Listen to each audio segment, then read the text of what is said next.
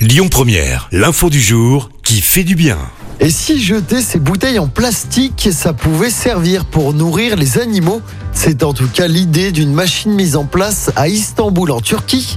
Concrètement, en jetant vos bouteilles en plastique, la machine, elle distribue des croquettes pour les animaux errants dans la ville.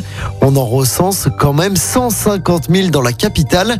Le distributeur fonctionne à l'énergie solaire. Dès qu'une bouteille est déposée, le mécanisme s'active pour libérer une dose de croquettes.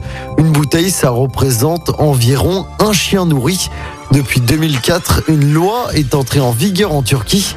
Les mairies ont l'obligation de s'occuper des chiens et des chats errants dans leur ville. Des vetbus ont par exemple été mis en place à Istanbul pour soigner les animaux errants. Écoutez votre radio Lyon Première en direct sur l'application Lyon Première, lyonpremière.fr et bien sûr à Lyon sur 90.2 FM et en DAB+. Lyon Première